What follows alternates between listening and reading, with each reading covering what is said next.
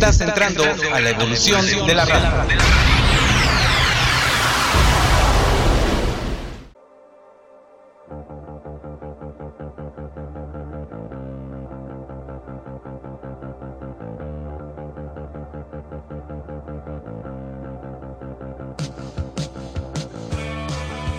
Ya inicia transmisión.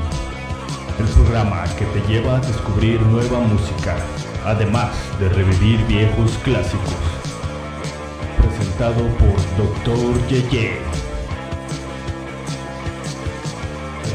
Transmisión.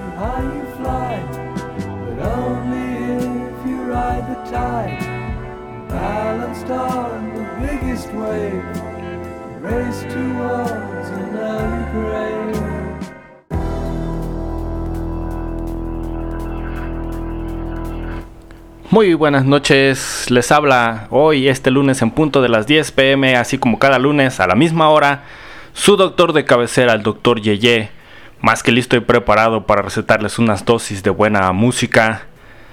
Como pudieron ver, hoy es un día especial para todos los que amamos la música en general y en especial este género. Porque hoy se conmemora el 48 aniversario del lanzamiento de este tremendo álbum que ha significado un hito no solo en la música, sino en la historia. Porque este álbum ha influenciado o influido, ¿cuál sería el término correcto? Tremendamente en todos y cada uno de los músicos que nacimos después de aquel primero de marzo de 1973. Pero no quiero empezar sin antes agradecerles y recordarles que pueden escucharnos a través de www.frecuenciaevolutiva.com. Por ahí pueden encontrar también el enlace para descargar la app oficial de esta su frecuencia y que pueden seguirnos a través de las redes sociales Facebook, Twitter e Instagram. Nos encuentran como Frecuencia Evolutiva. También está por ahí el canal de YouTube. Y a través de todos esos medios pueden estar en comunicación aquí con su servidor. Si nos están escuchando a través de la página web, ahí del, en la esquina derecha de, de la parte de abajo de su monitor o de su pantalla, según sea el dispositivo que nos estén escuchando, tienen la burbuja de chat que cuyos mensajes estoy leyendo yo personalmente. Pues hoy los que les como les decía, hoy primero de marzo, pero de un año de 1973 se lanzaba en los Estados Unidos el álbum The Dark Side of the Moon de Pink Floyd y 23 días después, exactamente el 24 de marzo de ese mismo año se lanzaba en el Reino Unido. Un álbum que ha influido a todos de alguna manera. Y a todos me refiero a todos en general, no solo a los músicos.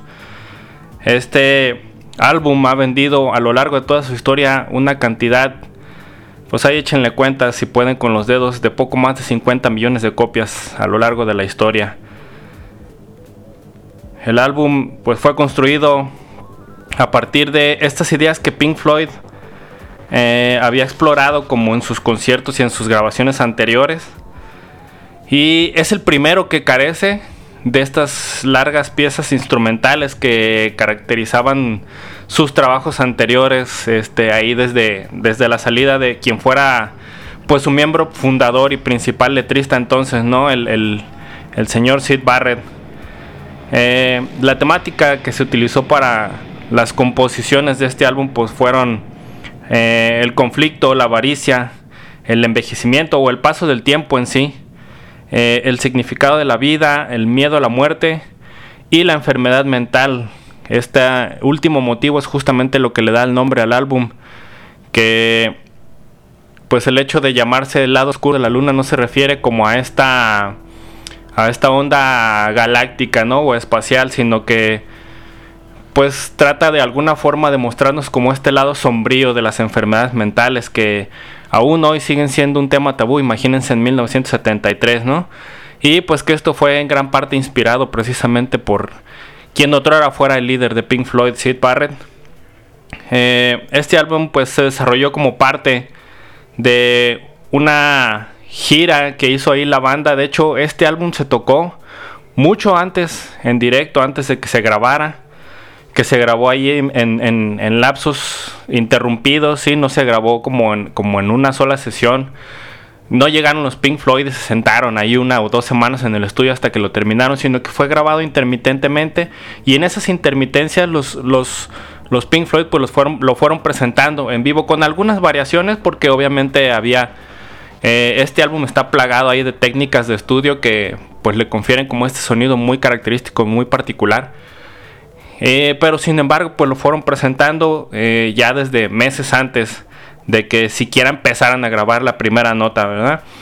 Eh, este pues fue grabado, como les decía, en varias sesiones ahí entre los años 1972 y 1973 en los Abbey Road Studios, allá en Londres. para lo que se utilizaron pues algunas de las técnicas de grabación más avanzadas de aquella época. Eh, por ejemplo, las grabaciones multipistas que ahí ya, si recuerdan o si escucharon el programa cuando hablamos de este álbum del Sargento Pimiento de The Beatles, ya por ahí se empezaban a utilizar las grabaciones multipistas, pero pues eh, de 1968 a 1973, pues ahí evolucionó un poquito la, la tecnología porque eh, pues The Beatles habían grabado con una multipista de cuatro pistas, aquí ya este, los Pink Floyd de hecho se hicieron justamente de esta multitrack de 32 canales. Y aún así utilizaron muchos más canales que eso para una sola canción, solo imaginen. Eh, y se caracterizó también por el uso de loops, loops que escuchamos por ejemplo en canciones como Time o como Money, que tienen estos característicos sonidos de una de los relojes y otra de pues del caer y las monedas, el contar dinero, el abrir y cerrar las cámaras, las cajas registradoras, perdón. Este eh, se utilizaron también ahí sintetizadores analógicos y una serie de entrevistas con miembros de la banda, de otras bandas, entre los que están incluidos Paul McCartney, que al final se desechó esa entrevista.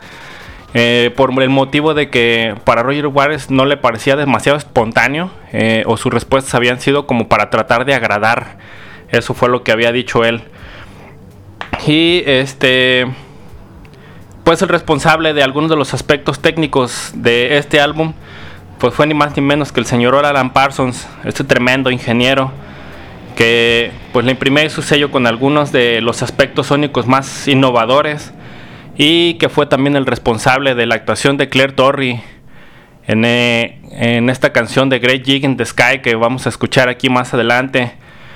Uh, mientras los voy a dejar con creo que esta fue la canción que me arrimó justamente a Pink Floyd que se llama Time. Yo recuerdo que cuando escuchaba todo ese tintinear de relojes me daba un poco de miedo. Y claro que sí, ¿no? A quien no le da miedo pensar que el tiempo pasa y que probablemente no hemos hecho nada significativo con él. Ellos son los Pink Floyd y los escuchas aquí en transmisión.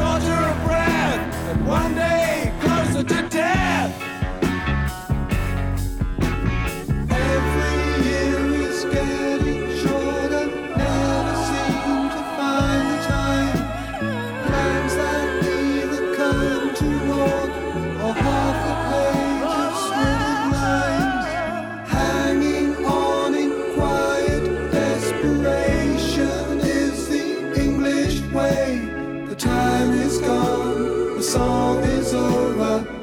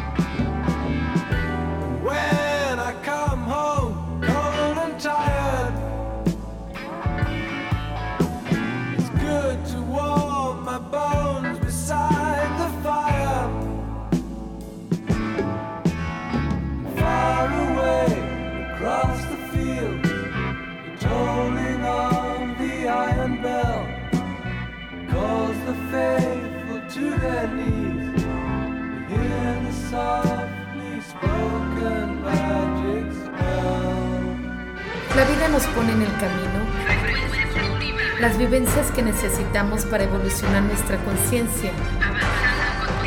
Frecuencia evolutiva. La experiencia que estás viviendo en este momento.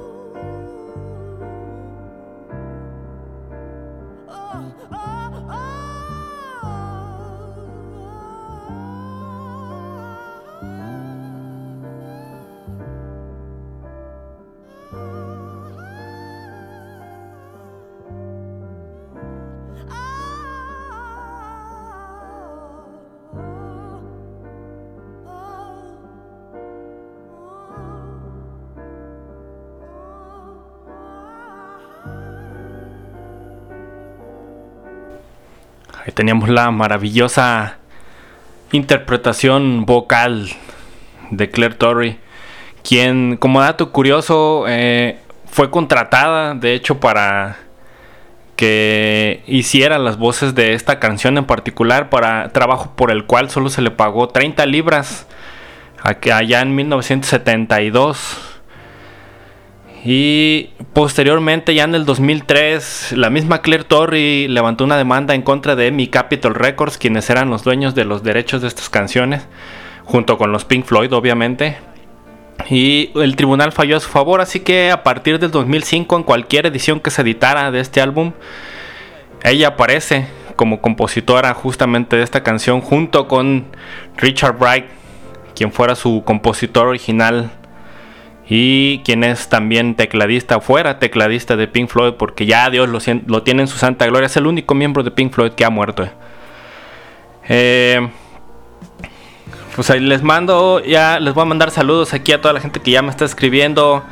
A Adriana Chaparrita Bebé que nos escribe aquí en, en la burbuja del chat. Dice que muy buena canción de inicio. Yo creo que este disco, todas las canciones, la que ponga, está bien buena. ¿eh? eh nos escribe aquí también Héctor, que dice buenas noches a los radioescuchas, ya doctor Yeye, buenas noches mi Héctor, extraordinario recuento de Pink Floyd, felicidades, pues muchas gracias, ¿no? Pero pues aquí hay que celebrar la buena música, mi Héctor, para eso está este programa.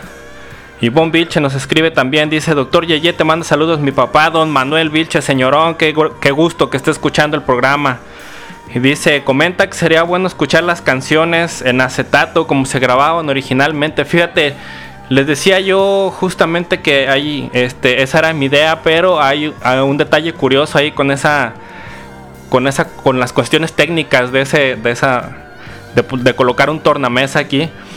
Eh, yo tengo una edición en vinilo de este disco muy buena. Eh, este, este álbum en particular fue de los primeros en experimentar con el sonido cuadrafónico que podemos apreciar por ejemplo en, en, esto todo el sampleo y los loops de los relojes al inicio de Time por ejemplo. Eh, es donde más se puede identificar esta experimentación con el sonido cuadrafónico. Y que de hecho esta edición en particular de la que yo tengo en vinil cuenta es con este, con con este masterizado en sonido cuadrafónico. Eh, el problema radica en que eh, pues yo sigo utilizando una tornamesa vieja, esa fue heredada por mi papá hace muchos años. Yo me he encargado de darle mantenimiento, pero pues sigue utilizando estas pastillas de aguja magnética. El problema que el campo magnético que genera la aguja interfiere con la señal del internet y pues desgraciadamente o pongo el disco o transmito.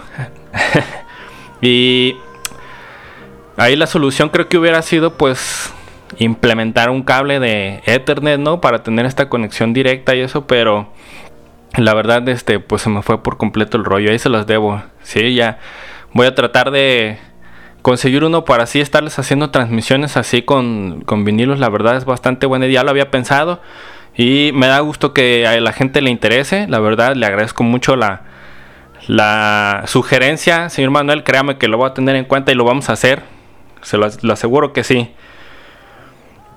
Y pues continuando aquí con un poco de más de la historia de este tremendo álbum de Dark Side of the Moon, este eh, álbum fue el primer éxito masivo comercial de los Pink Floyd, ¿no? Que fue el que fuera su séptimo álbum. Este, y este llegó a, a lo más alto de las listas Billboard durante una semana y permaneció ahí en esa lista, no en lo más alto, pero, permaneció en la lista durante 937 semanas, nada más, fíjense, que es poco más de 19 años. Y eh, ostentando así el récord del álbum que más tiempo ha permanecido en esta lista en la historia musical. Y eh, pues también tiene ahí el ostenta el título de, ser el tercer álbum más vendido en la historia de la música tan solo detrás de Back in Black de ACDC, quienes llevan el segundo lugar. Y pues sí, adivinaron el señor rey del pop, Michael Jackson, con su álbum Thriller, que es hasta la fecha el más vendido de la historia. Eh, bueno, ya, disculpe, aquí estaba leyendo un poquito. Pero eh, bueno, además de pues su éxito comercial, que el éxito comercial que estuvo este The Dark Side, pues fue altamente aclamado por la crítica, incluso desde antes de que se hiciera esta edición de estudio, sí, ya les platicaba que los Pink Floyd pues ya lo tocaban en vivo desde antes incluso de grabar una canción y desde entonces la crítica pues lo aclamaba mucho incluso a pesar de que el mismísimo Roger Waters este tenía ahí como cierto recelo con tocarlo en vivo porque para él pues no sonaba bien, ¿no?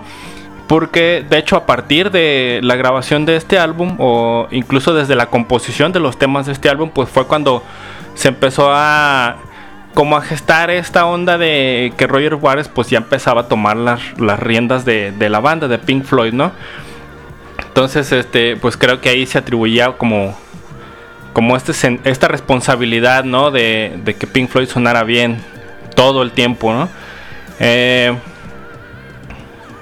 entonces dentro del contexto pues del álbum que les platicaba ahí que que pues trata un poco de las enfermedades mentales y que eso es precisamente de lo que eh, pues gira alrededor del álbum no y de las preocupaciones mundanas por así decirlo sí este pues este álbum ahí este para darles un poquito de contexto histórico pues después de que se lanzara el medley ahí en, en, 1971, los miembros de Pink Floyd se reunieron para hacer una gira en Reino Unido, Japón y Estados Unidos, ¿no? Este, y pues obviamente tenían ahí la creación de este álbum. Eh, ahí en una reunión que hubo pues en la casa del baterista Nick Mason, pues Roger Waters propuso que este nuevo álbum podría formar parte de la gira y así fue como pues lo empezaron a tocar antes incluso de grabarlo, ¿no? Eh, la idea de, pues, Waters era básicamente hacer un álbum sobre cosas que hacen enfadar a la gente. Sí, enfocándose pues en, en, estas presiones por las que se enfrentó la banda por su estilo de vida, en los problemas mentales que tenía pues el antiguo líder de, de Pink Floyd. Y de hecho ya habían explorado una idea similar en, en The Man in the Journey, que es esta pieza como conceptual que tocaron en, unos conciertos allá de 1969. Y pues en general los cuatro miembros de la banda pues estuvieron de acuerdo en la idea de, con la idea de Wars de hacer un álbum basado en una única temática, en una única temática, ¿sí? Si estaba bien dicho, ah, nomás dudé. Y este...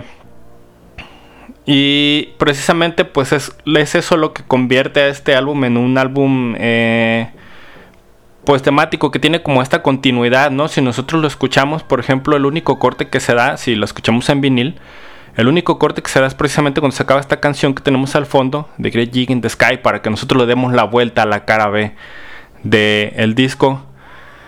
Y pues la cara B empieza con esta canción que sería el segundo sencillo extraído de este álbum solo después de Us and Them, que también ahí viene más adelante y que se convertiría en una de las canciones más populares de los Pink Floyd. La canción se trata sobre el enajenamiento con el dinero y la avaricia. Su nombre es Money y lo escuchas aquí en frecuencia evolutiva, la frecuencia que evoluciona contigo.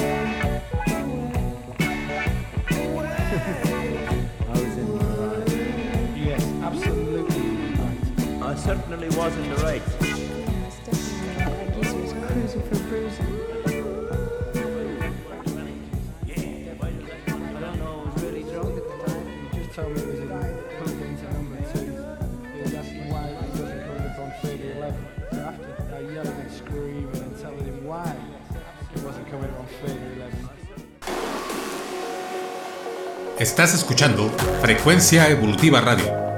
Síguenos a través de la web en frecuenciaevolutiva.com y también por nuestras redes sociales en Facebook, YouTube, Instagram y Twitter. Frecuencia Evolutiva Radio, la frecuencia que evoluciona contigo.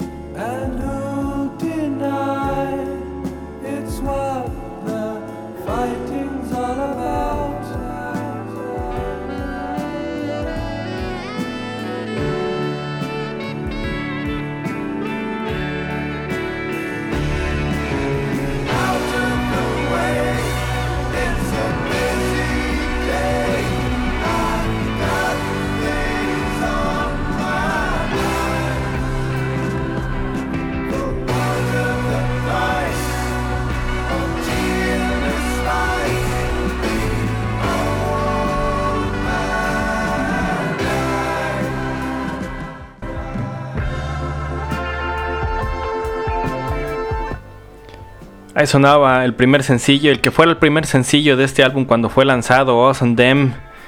Una canción que habla sobre el etnocentrismo y este conflicto en el uso de dicotomías simples para describir las relaciones personales. Eh, es, es una canción que hace también ahí un poco de eh, protesta en contra de, de la guerra y esta xenofobia que hasta la fecha sigue muy presente en la población inglesa ahora con esto del Brexit. Sí. Eh, enseguida de ella pues viene esta instrumental que tenemos al fondo, Any Color You Like. Que de alguna manera pues va liberando ¿no? al oyente para escuchar las siguientes dos canciones que serían Brain Damage, que esta se trata ya pues directamente sobre la enfermedad mental, ¿no? Que resulta por el hecho de colocar la fama y el éxito por encima de las necesidades de uno mismo. Y acaba con Eclipse, el álbum que propugna pues estos conceptos de alteridad y unidad, a la vez que nos recuerda reconocer estos rasgos comunes de los seres humanos. Eh, pues quise poner aquí completo todo este álbum porque la verdad es que creo que merece cada segundo ser escuchado. Sí, bueno, ahí ya me fui colando como que en donde se pudo, pues. Y este. Pero, por ejemplo, como curiosidades de este álbum, este. Esta última canción, justamente. Que se llama Eclipse. Estuvo a punto de, de darle título al álbum. Justamente hay unos meses antes de que Pink Floyd lanzara The Dark Side of the Moon. Otra banda que se llama Medicine Head había lanzado un álbum con el mismo nombre, lo que hizo que pues los Pink Floyd se decepcionaron un poco y que optaran por nombrar a este disco Eclipse, simplemente Pero este, pues cuando se pusieron ahí como que a investigar, a hacer un poco la tarea, se dieron cuenta que el Dark Side of the Moon de los Medicine Head pues no había tenido el éxito que esperaban muchos, incluso la misma banda. Lo que pues de alguna manera era bueno para los Pink Floyd porque pues eso significaba que podían utilizar este nombre, nombre que pues se había acordado ahí en una de las reuniones que hicieron en esta casa como de campo que tenía Nick Mason, ¿no? Ahí en Camden. Eh, pues el encargado de los encargados de diseñar ahí el arte del disco pues fueron este laboratorio de hipnosis con quienes los Pink Floyd ya habían trabajado previamente en su álbum Atom Heart Mother, que es este en la portada ahí podemos apreciar una la fotografía de una vaca y nada más, sí, una vaca ahí comiendo pasto y vemos todo el paisaje. Y que fue justamente uno de los primeros álbumes en donde no se implementó esto de colocar el nombre de la banda o alguna foto de los integrantes en la portada, ¿no?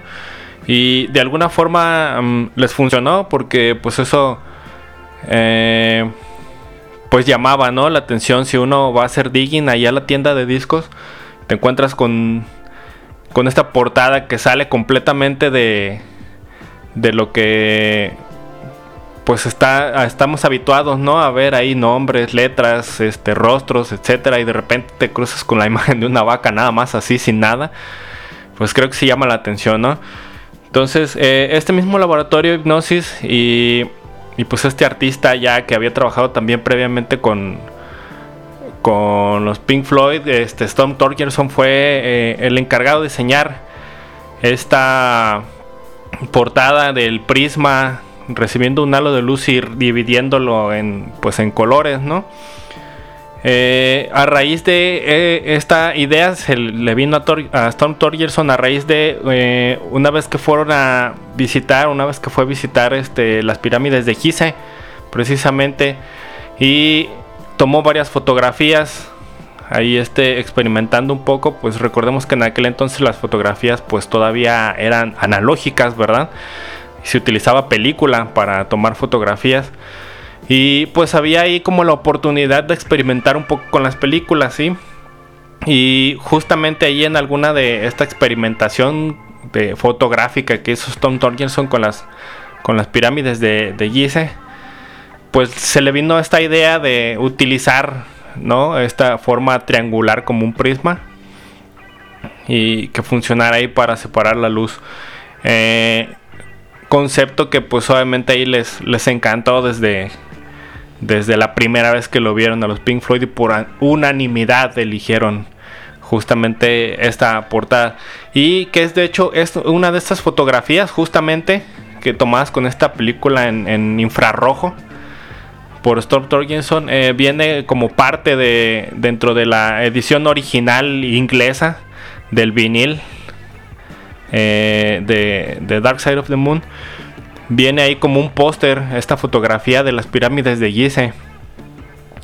Y que este pues ahí se ha eh, agregado también en algunas reediciones que han salido posteriormente. Eh, yo, por ejemplo, eh, en esta edición que tengo, pues sí tiene ahí los, sí los pósters. Y honestamente quería conseguir otra solo para sacar los pósters y enmarcarlos y tenerlos aquí colgados en las paredes. Pero bueno, pues ya estamos hablando ahorita de que eh, la industria del vinil pues ya ha alcanzado niveles de producción pues millonarios y ya todos sabemos que los viniles pues ya no son nada baratos, ¿verdad? Antes quizás un disco costaba cuando muy caro unos 300, 400 pesos, ahora están en más del doble. Pero bueno, pues por un disco como este creo que sí vale la pena pagarlo, si es que no lo tienen. Y y no solo por este como el arte visual, ¿no? Sino porque en serio que la calidad del sonido, digo, la verdad es que coleccionar y escuchar discos en vinil es un pasatiempo pues caro, no solo por los discos en sí, sino por todo lo que hay alrededor, todo el equipo que hay que hay que tener para escucharlo, ¿no? Y la, poca practicidad pues que representa el hecho de coleccionarlos y escucharlos. Pero sí da otra sensación. Sí, entonces Esta, su casa, aquí la, la mansión del doctor Yeye, pues tiene las puertas abiertas para todos ustedes. Si algún día se quieren echar una vuelta y escuchar aquí viniles, ahí echamos una chela y todo, pues yo encantado de recibirlos. Y este, y ahí se podrán dar cuenta de que pues sí le da ahí otra sensación escuchar música en formatos análogos. Como nos decía el señor Manuel, que estaría muy bueno pues escuchar ¿no? este tipo de álbums en vinil como, como originalmente fue lanzado, claro que les da, que les da otro aire, les da otra sensación. Y, y pues ya estamos alcanzando eh, por la recta final del programa. No me voy a despedir de ustedes sin antes decirles o recordarles, mejor dicho, que sigan a Frecuencia Evolutiva en todas sus redes sociales, Facebook, Twitter, Instagram. Nos encuentran como Frecuencia Evolutiva, está también el canal de YouTube, que lo encuentran igual así como Frecuencia Evolutiva y obviamente pues en la página web www.frecuenciaevolutiva.com. Yo les recuerdo mis redes sociales, me encuentran en Facebook como Dr. Yeye y en Twitter e Instagram como arroba. Y pues espero que así como este lunes nos encontremos o nos escuchemos el próximo en punto de las 10 de la noche en vivo aquí a través de frecuencia evolutiva, la frecuencia que evoluciona contigo, para que su eterno servidor, el Dr. Yeye, pues les recete su dosis semanal de buena música. Nos escuchamos la próxima semana. Adiós.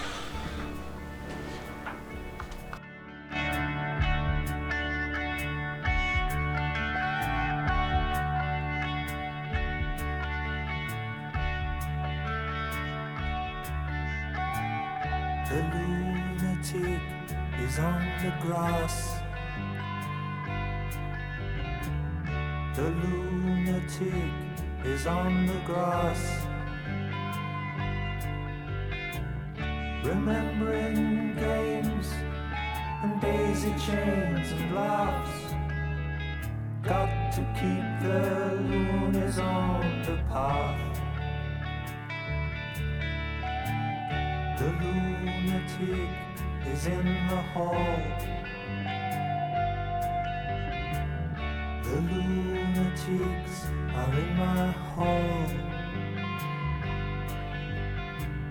The paper holds their folded faces to the floor.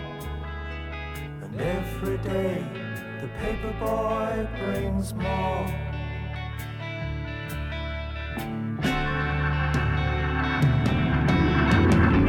And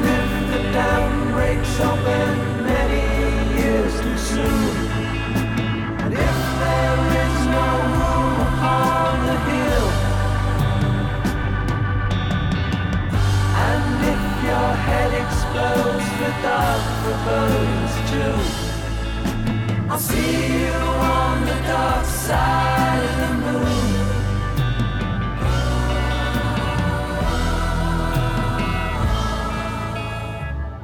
The lunatic is in my head. the lunatic is in my head. You raise the blade, you make the change. You rearrange me till I'm sane. You lock the door, throw away the key. There's someone in my head, but it's not me.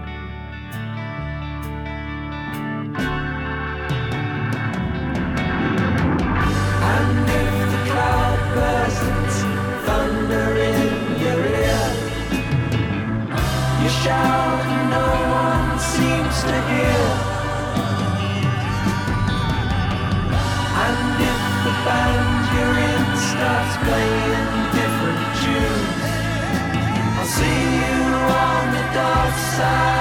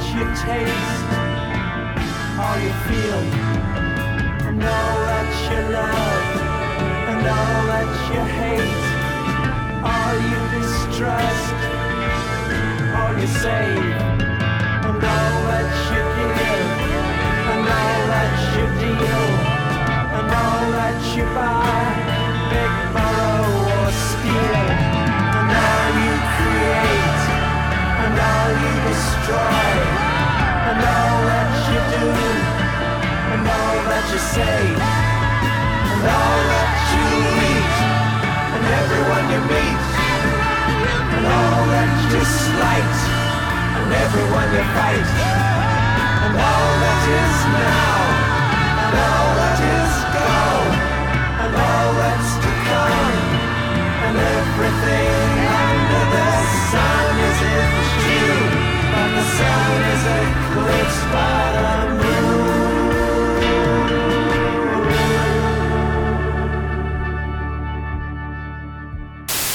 Este es nuestro cierre de transmisión. Escucha la próxima semana para más y más música. Cierre de transmisión.